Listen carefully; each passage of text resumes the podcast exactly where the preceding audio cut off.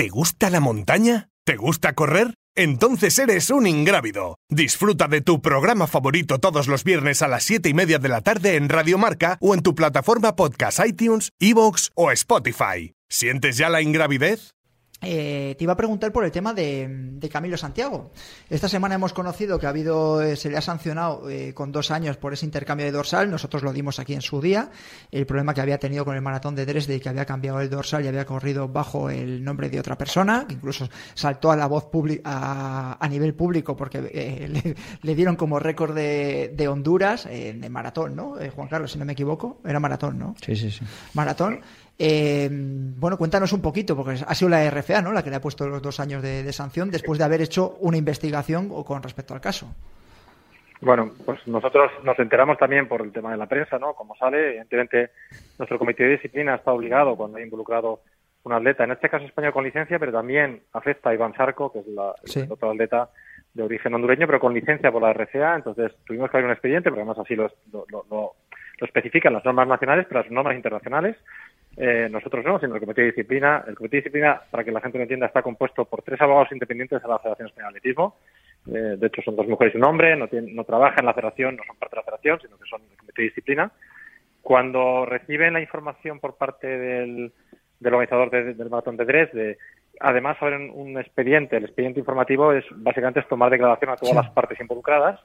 Entienden que puede haber un posible eh, infracción de reglamento entonces lo, pasan a un juez instructor, que es otro otra cuarta persona que no tiene nada que ver, que es el que instruye, como pasa en la, en la, justicia civil, ¿no? hay un juez que instruye a nivel perdón, penal y, y, luego hay otro juez que juzga por esa manera. ¿no? Pues ese juez instructor eh, hizo todo el procedimiento, lo presentó con una recomendación de sanción y bueno, la Comité de Disciplina ha determinado para ambos atletas en el ámbito nacional que tienen una sanción de dos años, ¿no? acorde a, las, a los reglamentos.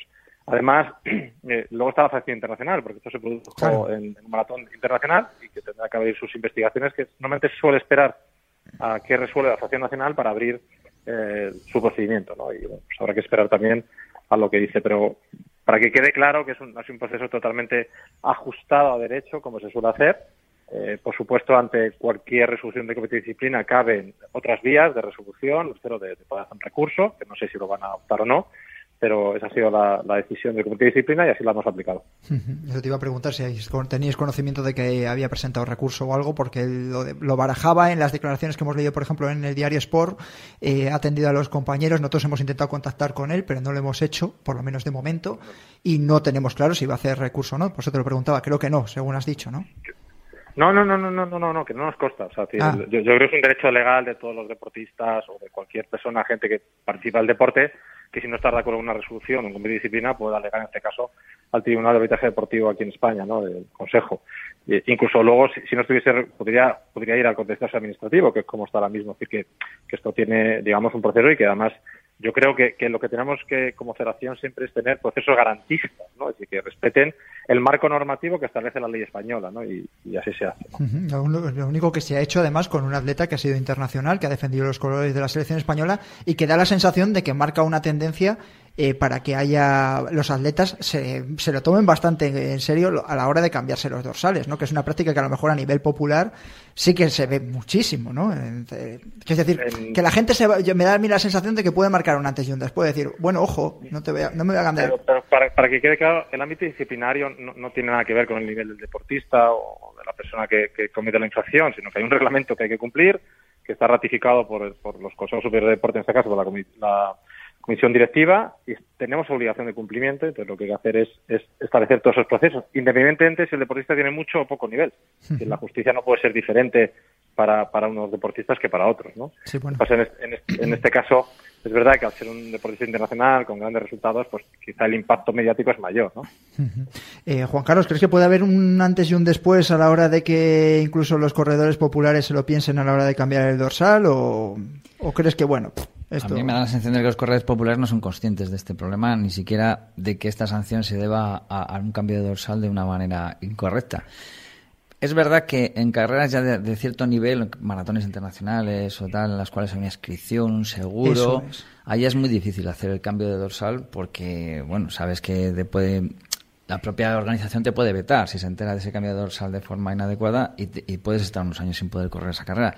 A nivel local, estas carreras, como hablamos nosotros de por aquí cercano, pues sí, el hecho de que, oye, que no voy a correr, que te lo cedo, eso ocurre muy a menudo y es verdad que no creo que vaya a, mayores.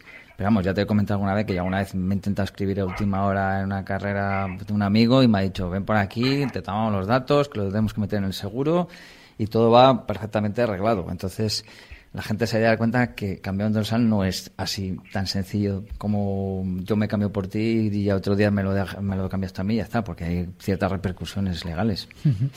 Raúl, eh, te dejamos, que sé que has tenido un día o llevas 24 horas casi de, récord con la gala de, de, la RFA y bueno, que estarás muy liado, ¿vale?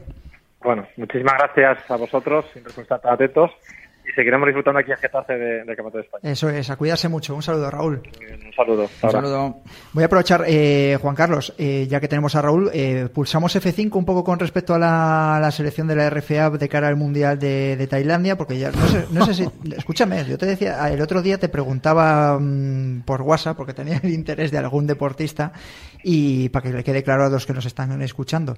¿No les dejáis competir a los corredores eh, 30 días antes de la competición de, Tailandia o cómo es? Explícaselo, aunque yo lo sepa más o menos. Hay una especie de periodo de carencia en el cual eh, tendrían que pedir permiso al director técnico de la federación, en el cual a partir de, recuerdo, cuatro semanas antes aproximadamente. ¿Qué fecha estamos hablando? El Mundial de Tailandia es el primer fin de semana El 12 y el 14 de noviembre. Pues yo no sé si a partir del 12 de, octubre no se les dejaría competir en ningún caso.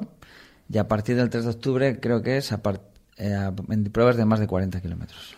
Es decir, a partir del 3 de octubre no podrían competir en pruebas de más de 40 kilómetros. Vale. Creo que es así. Eh, te lo digo de memoria, pero vamos, que más o menos por los mensajes que me han preguntado algunos interesados, lo tengo más o menos en la cabeza. Hemos empezado a ver también esta semana que el Reventón ha empezado a mandar ya información con respecto al Campeonato de España de Selecciones que se va a celebrar el 7 y 8 de agosto, te creo que es, ¿no?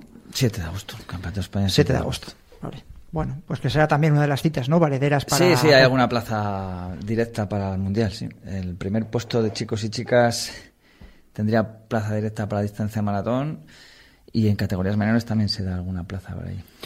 Pendientes de ese mundial de, Tailandia de trail running que se va a celebrar, como ha dicho Juan Carlos, en, a mediados del mes de, noviembre. y que, esperemos que se celebre. Esperemos, sí. Bueno, esperemos que se celebre. Vamos a ver si, hay, si se empieza a reactivar también la, actividad internacional. Eh, vamos a escuchar pista del trek de Dani Sanabria.